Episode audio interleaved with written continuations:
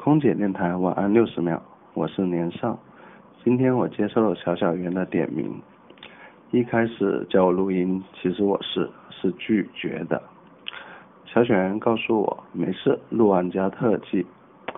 我想了想，也是。前几天呢，看了散文家周晓峰出的一本传记书，叫《宿命》，是写张艺谋的。其中最打动我的一个细节是，张艺谋说：“我不是才华横溢的导演，对我来讲，拍电影就是一门手艺。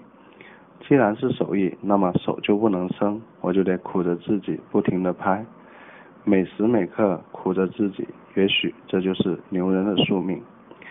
有喜有悲才是人生，有苦有甜才是生活。我是年少，我在深圳，祝您晚安。